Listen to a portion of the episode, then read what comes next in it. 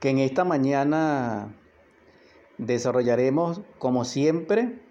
En todo caso, que la paz más profunda, en el nombre del Cristo y de su misericordia, sea con vosotros y con vuestro espíritu.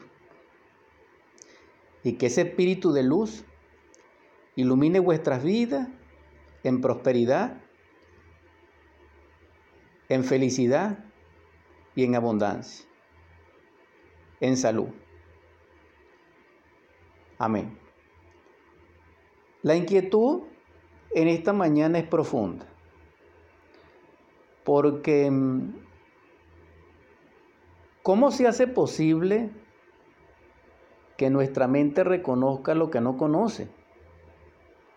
¿Cómo será posible de que algún deprimido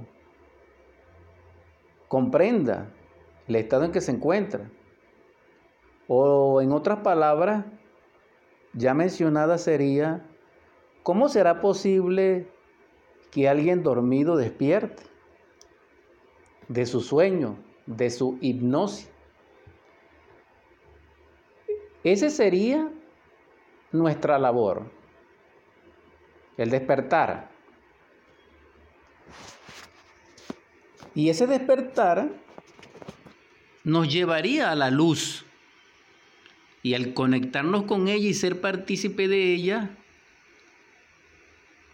seríamos ella misma en un nivel, en ese nivel del despertar. Y así en comunión de la luz de allí donde ella se encuentra, participaríamos de la vida universal y libre que palpita allí. Porque la vida es luz y la luz es vida. Ahora bien, la oscuridad es una modalidad de la luz. Esto pertenece a los misterios y los grandes arcanos de la ciencia pura, de la ciencia crística, de los misterios divinos de Dios, y cuyo pontífice o científico es quien experimenta la verdad, y este es el ungido. Y ese ungido es a través del fuego, que también produce luz. Entonces luz, fuego y vida es lo que necesitamos comprender. ¿Podemos ser luz? Sí. Para ello necesitamos trabajar con el fuego. Ese fuego es el amor. Ese fuego es Dios en sí mismo. Entonces ahora se amplía el conocimiento. Porque debemos ser luz y al ser luz somos vida y al ser vida fecundamos la vida en el amor. Es decir, somos creadores. Y al ser creador, somos partícipes del fuego. Y en ese caso, el fuego nos transformaría. Nos haría Dios. Es decir, un ser consciente. Todo se sintetiza de abajo hacia arriba por la conciencia. Quien no trabaja en la conciencia quien no desarrolla su conciencia, quien no la despierta, quien no produce un destello en ella, no tiene acceso ni a los misterios, ni a la sabiduría, ni al espíritu puro, ni a la vivencia de lo real. Ah, que se puede vivir sin conciencia, sí, nosotros estamos vivos, pero somos víctimas de sí mismos, somos víctimas de los demás, y sufrimos lo indecible. Ahora bien, la inocencia ya fue. No estamos hablando de ser inocente, no. Porque la conciencia tiene ese estadio primigenio y ya lo fuimos. Pero desobedecimos las leyes del Padre Creador y ahora nos encontramos entre los extremos del conocimiento de lo que llaman bien y de lo que llaman mal. Es decir, nos encontramos navegando en el océano de la inconsciencia, de la ilusión y del sueño profundo de la conciencia. Entonces, la vida que nosotros vivimos es mecánica, es autómata, es inconsciente casi 100%. En algunos casos es 100%, en pocos casos es 99, es 98%, es 97%. De allí no pasa la escala.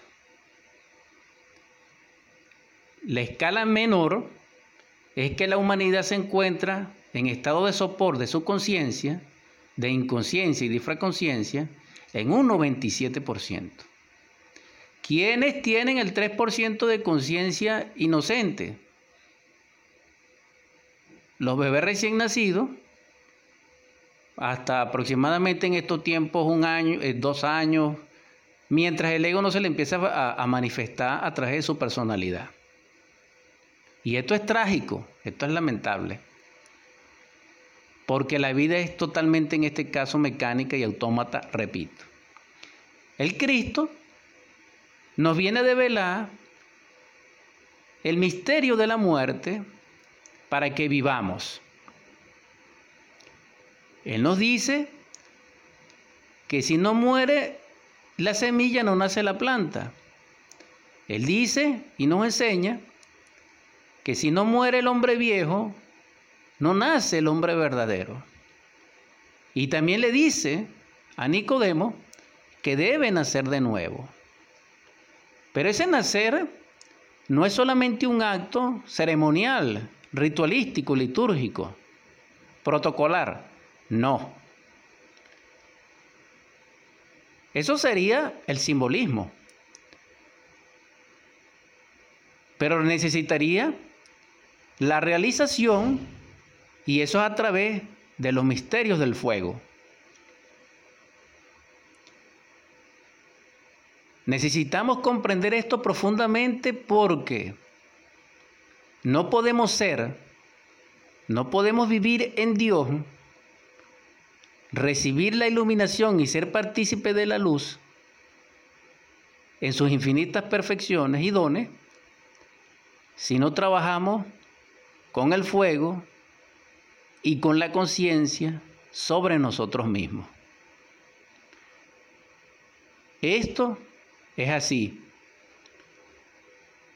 No existe otra posibilidad, otro medio, otra forma, otra manera, otra técnica, otra vía. No. Quien quiera lograr encarnar al Cristo, esa es la única vía. Es decir, niégate a ti mismo, toma tu cruz y sígueme. Eso fue lo que Él nos legó. Pero me refiero en estos instantes al Cristo íntimo, no al Cristo histórico. A ese Cristo maravilloso en que nos exhorta a desarrollar Pablo de Tarso en sus epístolas maravillosas.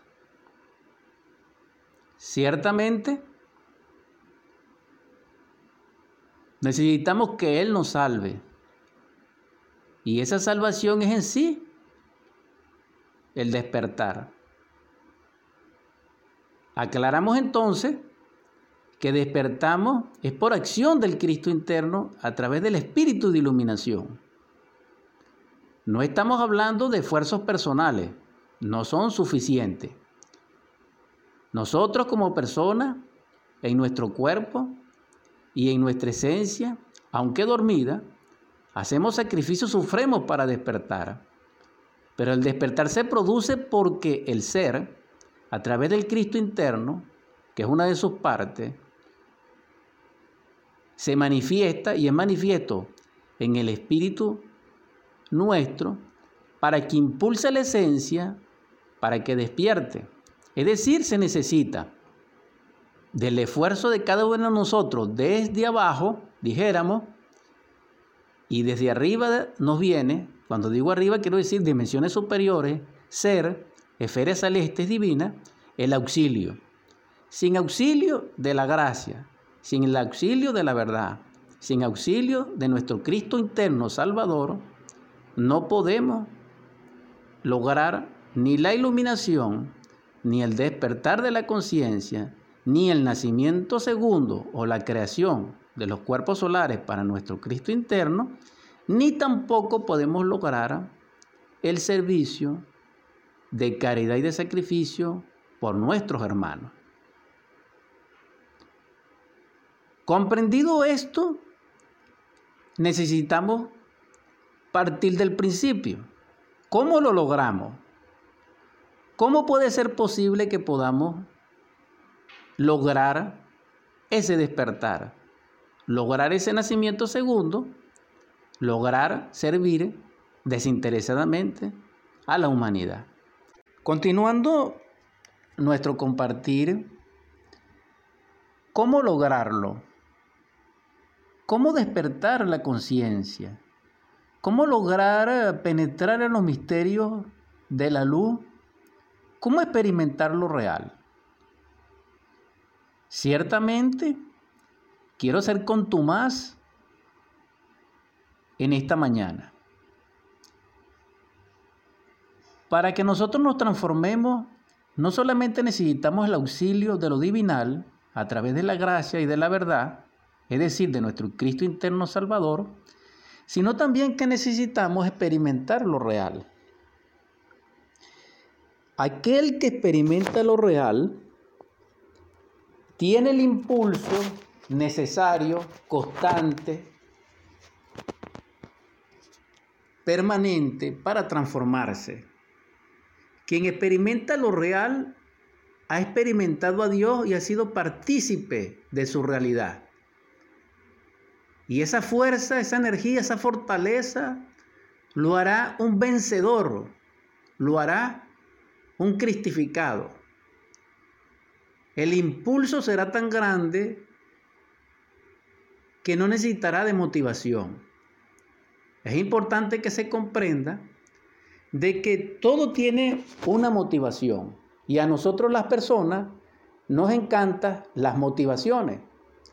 Pero resulta ser que el trabajo sobre sí mismo no tiene motivación. Ese es lo difícil del trabajo sobre sí mismo y muy específicamente del trabajo del despertar de la conciencia. Porque quien quiera despertar conciencia debe eliminar el yo psicológico, el ego, las fuerzas anticrísticas que yacen dentro de nosotros y moran en nuestro subconsciente, inconsciente e infraconsciente, hay que eliminar también de nuestra naturaleza interior el falso profeta y la gran bestia. Destruir la gran Babilonia, sacar los mercaderes del templo, etc. Y eso no le gusta a nadie. ¿Qué motivación se podría dar para ello? Ah, quien experimenta lo real, si logra tener el impulso necesario para lograrlo. En ese caso no es porque quiera ser bueno, no. En ese caso no es porque fue víctima de esto o de aquello, de la perversidad de algún semejante, no. No fue porque tuvo un accidente, no ni porque se enfermó, no. Ni porque lo dejaron, no. Ni porque quebró económicamente, no. Él se va a transformar y lo va a lograr en victoria porque experimentó lo real y ya sabe lo que es ilusión. Y esa energía lo sostendrá, ese impulso lo sostendrá hasta que lo logre. Esa sería la meta, hermano. Os exhorto para que así sea. Luchad por experimentar lo real. Para ello, hay algo muy fácil que es muy difícil. No hacer esfuerzo alguno. Lograr que nuestra mente esté quieta, en silencio, serena. No aquietada, no silenciada. No sometida artificialmente a la serenidad. No, sino en forma natural y espontánea.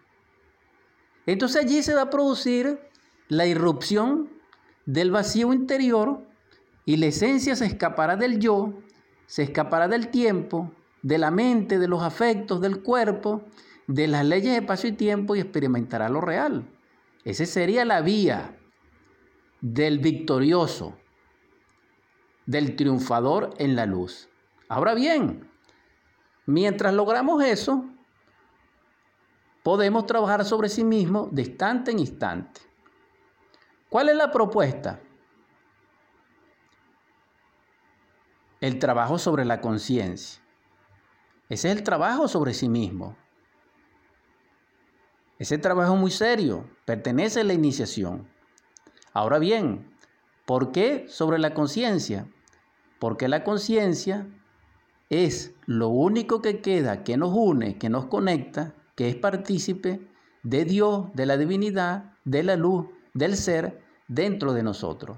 La mente no es el ser, el ego no es el ser, la personalidad no es el ser, los afectos, el sentimiento no es el ser. La voluntad o la intención de hacer o lo que profesamos no es el ser. El ser en nosotros todavía tiene una manifestación y una participación o coparticipación dentro de nosotros y es la esencia, la conciencia. Solamente ella es la posibilidad de transformarnos, de lograr la autorrelación íntima del ser, de lograr la cristificación, de lograr el adectado. Es decir, para realizar la gran obra se necesita trabajar sobre la conciencia. Ahora bien, al trabajar sobre la conciencia debemos comenzar por el estado psicológico en que nos encontramos. Debemos reconocer ¿Cómo nos encontramos? Para ello necesitamos autoobservarnos. La autoobservación nos llevará a ese estado de reconocimiento pleno del estado en que nos encontramos. Partiendo de allí, que es el principio, comenzamos el trabajo sobre sí mismo. Y cualquier acontecimiento sería apropiado. Porque recuerden, como este tema es psicológico, tenemos que trabajar sobre el contenido de nuestro interior, en este caso mental, de cómo nos relacionamos con nosotros mismos, con nuestros semejantes y con nuestro ser. Ese es el trabajo sobre sí mismo. Entonces comenzaríamos con un evento determinado, porque todo evento tiene un estado interior. Y entonces nuestra vida se desarrolla y desenvuelve con ese contenido. Entonces debemos estudiar todos esos estadios de cómo somos, de cómo nos expresamos, de qué es lo que sentimos, en ese mundo de relaciones con nuestros semejantes y también con nosotros mismos y también sobre nuestro nivel interior con nuestro ser. Es decir, que tendríamos tres tipos de relaciones básicas. Debemos revisar en cuál fallamos porque generalmente fallamos en todas. Pero vamos a comenzar por algo. Quien no comienza por este principio no puede trabajar sobre sí mismo. Ahora bien, hay otros factores que no nos dejan trabajar sobre sí mismo. Uno de esos factores es el orgullo, el orgullo místico, la autosuficiencia, el engreimiento, la arrogancia, etc. Estos son los elementos básicos psicológicos o son los agregados psicológicos que el yo utiliza, que las fuerzas anticrísticas dentro del interior utilizan para no dejarnos comenzar a realizar el trabajo sobre nuestra conciencia, sobre el despertar, sobre la iluminación, sobre la cristificación, que es la iluminación. Entonces, es allí un gran obstáculo, un óbice, que debemos trascender. Para ello necesitamos la comprensión del estado en que nosotros nos encontramos. Repito, y para lograr esa comprensión de ese estado necesitamos autoobservarnos de instante en instante, pero comenzando con un principio, con cualquier evento que se nos presente. la vivencia con nuestros semejantes, el compartir con ellos. Ese gimnasio psicológico sería nuestra escuela. A veces es doloroso, pero es necesario. Como este tema psicológico es muy arduo y difícil y no nos agrada, sin embargo es mi deber comentárselo corriendo el riesgo para que ustedes tengan las bases para poder transformarse. Porque este programa no es de vana palabrería, no. Este programa no es porque queremos hacer algo, no. Este programa tiene como base sincera aportarles a ustedes el conocimiento necesario para que superen vuestros límites y se expandan y desarrollen todas las partes de su ser y todas las capacidades humanas que tienen como posibilidad y derecho ante Dios, ante la vida, ante la humanidad y ante sí mismo. Ustedes son soles de futuros amaneceres. Ustedes son el semillero de la luz a posteriores, pero requieren trabajar. Ustedes son los aspirantes a ser hombres verdaderos, pero necesitan del conocimiento. Entonces el conocimiento lo estamos entregando como técnica, como práctica, como formulación, como clavícula en nuestro programa, superando nuestros límites. Si no lo hiciéramos, sería un agravamen contra sí mismo y contra la humanidad. Pero no lo estamos haciendo así. Les estamos dando la clave, pero es tediosa. Y es muy difícil de explicarla y es muy difícil de entenderla. Porque como es contra el ego, es contra sí mismo. Pero quien quiere encontrar el Cristo tiene que negarse a sí mismo. Y para negarse a sí mismo primero tiene que conocerse. Y para conocerse tiene que autoobservarse. Y para autoobservarse necesita dirigir la atención en forma consciente, plena, autodeterminaria, voluntaria y serena sobre sí mismo.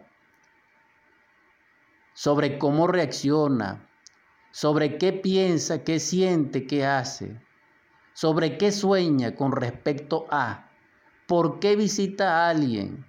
Todo esto en eventos, en escenario y en estados interiores debe ser estudiado. Esa sería la primera etapa. Continuando con nuestra edición 131 de Superando nuestros Límites en este segmento, ciertamente necesitamos dirigir nuestra atención quien le da esa función o esa utilidad a la atención ya comienza a ejercer sobre sí mismo cierta autonomía. Recuérdese que nosotros en el estado actual en que estamos somos víctimas de nuestros procesos psicológicos, somos víctimas de nuestros semejantes y somos víctimas de la fuerza de la naturaleza. Por eso es que no somos hombres, sino personas, es decir, animales intelectuales. Porque un hombre es un rey de la naturaleza y no es víctima, ni tampoco victimario. Hecho esta aclaración que es importante, recordamos que estamos llamados a ser rey de la naturaleza. Y esa es la esencia de nuestro programa Superando nuestros límites. Nosotros estamos enseñando la ciencia de hacer el hombre. Estamos cooperando con las divinas dinastías solares y con la hueste creadora de los Elohines para crear al hombre dentro de sí mismo. Porque el hombre es la gran obra dentro de sí mismo, pero ya lo explicamos. Para realizar la gran obra dentro de sí mismo, que es el hombre, necesitamos primero la conquista de sí mismo. Y para conquistarnos, necesitamos librar grandes batallas contra el yo, contra el ego, contra el anticristo íntimo, contra la gran Babilonia interna, contra los mercaderes del templo interno. Este es un trabajo maravilloso que nos llevará a la liberación final. El Cristo interno es nuestro Salvador, es nuestro Redentor, es nuestro Liberador. Él es el libertador verdadero. Pero tenemos que darle la oportunidad, tenemos que amarle, tenemos que invocarle, tenemos que suplicarle, tenemos que servirle, tenemos que obedecerle. Cuando lo hacemos, Él batalla grande, batalla con nosotros. Él nos acompaña. Él erige nuestra espada. Y Él con su palabra acondiciona todos los espacios para que lo logremos. Y Él abre nuestro corazón, aunque estemos en guerra, para amar, para servir, para ahuyentar las tinieblas que embarcan a los corazones de nuestros hermanos desesperados. Él nos daría el ungüento para sanarles de sus dolencias. Él nos daría el aliento y la fuerza para guiarle. Él nos daría la bendición y la Eucaristía para llevarlos a la esperanza del camino, de la realidad. Él nos daría la palabra para unirnos, para no separarnos, para hermanarnos, para cooperar. Él nos daría el manto para recostar a quien que haya sido herido en esa batalla. Y en esa armonía estaríamos siguiéndole a Él. Estaríamos amando a la humanidad. Estaríamos restaurándonos en la reconciliación del gran amor que perdimos y que está en nuestro Padre. En ese caso tendríamos la bendición de Él porque seríamos su Hijo, porque le obedeceríamos así en la tierra como en el cielo. Nosotros sufrimos porque no hacemos la voluntad de nuestro Padre. Nosotros estamos enfermos porque no experimentamos su aliento, porque no miramos sus ojos, porque no somos capaces de obrar en su dirección. Es necesario que despertemos por eso, para que tengamos acceso a lo real. Y lo real es nuestro Padre. Y el Padre nuestro nos llevará a la gran comunión, a la gran reconciliación que es con el Padre de toda paternidad, que es el Padre de todos los padres y que es Dios en sí mismo en su más alta y plena expresión de omnisciencia, de omnipresencia y de omnipotencia. Pero para llegar hasta allí necesitamos esas grandes batallas dentro de nosotros para conquistarnos. Y lo lograremos. Pero primeramente necesitamos saber dirigir la atención para que ella nos dé ese nivel de autonomía y en esa autonomía rompamos las cadenas milenarias y nefastas que nos atan a al oscurantismo del yo. El yo no pierde ningún instante. Y cuando nosotros somos capaces de romper la cadena del tiempo, el queda herido. Para eso necesitamos vivir el instante. Para eso necesitamos el instante de la acción lacónica del ser. Necesitamos de lo nuevo, Necesitamos del aliento apuro que fluye de lo alto en un instante, no más ayer, no más mañana, no. Necesitamos el instante, aquí y ahora. Pero para ello necesitamos centrarnos, necesitamos la circunspección del sabio, necesitamos el paso firme del eremita, necesitamos la visión del sabio, necesitamos la intuición del poeta, Necesitamos la caricia de la rosa. Necesitamos el rugir de los mares. Necesitamos la solidez de la montaña. Pero para ello necesitamos amar primeramente a nuestro Padre y allí obedecerle. Entonces la obediencia es fundamental, porque quien obedece está en bendición. Y quien está en bendición recibe de lo alto, a través de la octava lateral del sol, los mensajes y al recibirlo puede romper progresivamente el sueño en que se encuentra. Lo urgente es el despertar. Pero para despertar, repito, necesitamos romper con la cadenamiento del tiempo de la mecanicidad y del automatismo.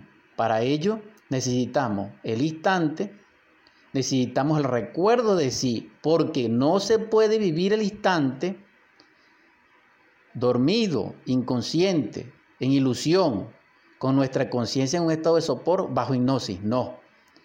Olvidado de sí mismo, no podemos vivir el instante. Solo se puede vivir instante, repito, solo se puede vivir el instante aquí y ahora en comunión con el instante de Dios y de la naturaleza en todos los niveles, e, es en el tercer estado de la conciencia. Ese estado de la conciencia se conoce como recuerdo de sí. Para llegar a ese estado se necesita que la conciencia se recuerde a sí misma y que, no se identifique consigo misma, con sus procesos internos, acondicionados o con el evento exterior. No, sea agradable o sea desagradable, no. Fuera del tiempo y del espacio. Ese recuerdo de sí es no olvidarse de sí mismo, es estar en presencia de nuestra divinidad, es anhelarle, es activarla, es invocarla. Es también autoobservación plena de sí mismo y es también la armonización de todas nuestras partes con ese instante y con esa parte del ser. Solo así más o menos esa sería la descripción en mi nivel de expresarlo. Pero quien se recuerda a sí mismo ha logrado momentáneamente el tercer estado de la conciencia. Y ese estado le permite lucidez, ese estado le permite más autonomía sobre sí mismo. Y el ejercicio de la autonomía dentro de sí mismo nos da voluntad, nos da soberanía, nos da realeza en nosotros, nos da señorío sobre nuestro yo. Y eso es muy importante. Ahora bien, aprovechemos la vida como ella fluye. Hermano, vivámosla y hagamos de ella un tributo a nuestro ser. Nuestros hermanos también sufren. Nuestros hermanos también están inconscientes. Nuestros hermanos también están subyugados y cautivados en el yo. Ok, ellos no quieren la liberación, pero tenemos que servirle, tenemos que compartir y convivir con ellos. Perdonémonos, hermanos. Reconciliémonos, hermanos. Que la paz sea profesa en nuestras palabras y en nuestras obras. Que nuestros sentimientos y que nuestras intenciones sean puras desinteresada. Que nuestra palabra lleve la fragancia y el aliento de la sinceridad y de lo que es auténtico. No más mentira. Rompamos con el autoengaño. Rompamos con los sueños. Vamos a vivir el instante como quiera que sea, pero transmutémoslo en ondas superlativas, en vivencias trascendentales, porque la vida en sí no es un paraíso porque Dios quiera, no, sino que aparte porque Él quiere, porque nosotros lo hacemos. Porque, ¿Por qué nosotros no somos felices? Así nos den el dinero, así nos den la familia, así nos den la salud. Nosotros no somos felices.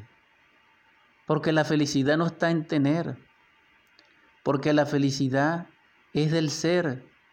Y para experimentar esa felicidad tenemos que tener el ser encarnado para que Él sea feliz y nos haga partícipe de esa felicidad. Porque nosotros nada somos.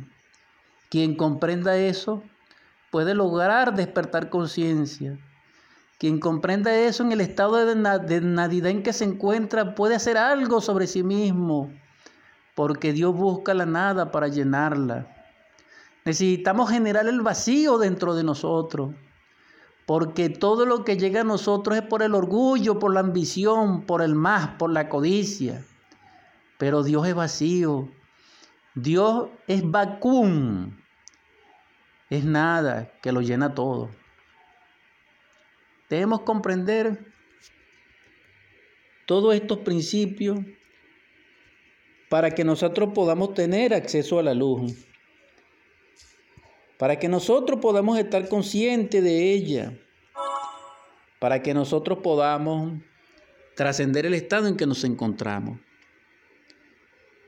Nuevamente que la paz más profunda reine en vuestros corazones y en vuestro espíritu. Estamos terminando la transmisión número 131 de Superando nuestros límites y gracias por permitirme hacerlo. Gracias. Gloria a todos los seres de la luz que se han sacrificado por nosotros dándonos la enseñanza. A nuestro Logo Salvador, Yeshua en Pandirá, por ser nuestro liberador y por ser nuestro redentor. Gracias a su quinto ángel Samael, del cual doy testimonio en esta enseñanza. Y gracias a ustedes y a vuestros seres. Vamos a convertir esta junta gerciana de cristal AM610 en oratorio, dando gratitud infinita a toda la audiencia. En el nombre del Cristo, por la caridad universal y a ti, divino Logos, que descendiste de la morada del Padre para amarnos, para perdonarnos y para enseñarnos el camino de la redención, te suplico humildemente que en tu gracia infinita y misericordia derrames tu espíritu de sanación y de vida sobre todos los enfermos. Principalmente te suplico por la hermana Iraima Mendoza. Señor, permite que ella sea sanada y salva, llena de vida y de gracia. Perdónanos, perdónala, Señor. Y a todos los que se encuentran en este instante grave, porque son tantos. También te ruego, Señor, humildemente, que en los hogares donde reine el hambre, la miseria, la desolación y la carestía, derrame sobre ellos tu espíritu de abundancia, de riqueza y de prosperidad.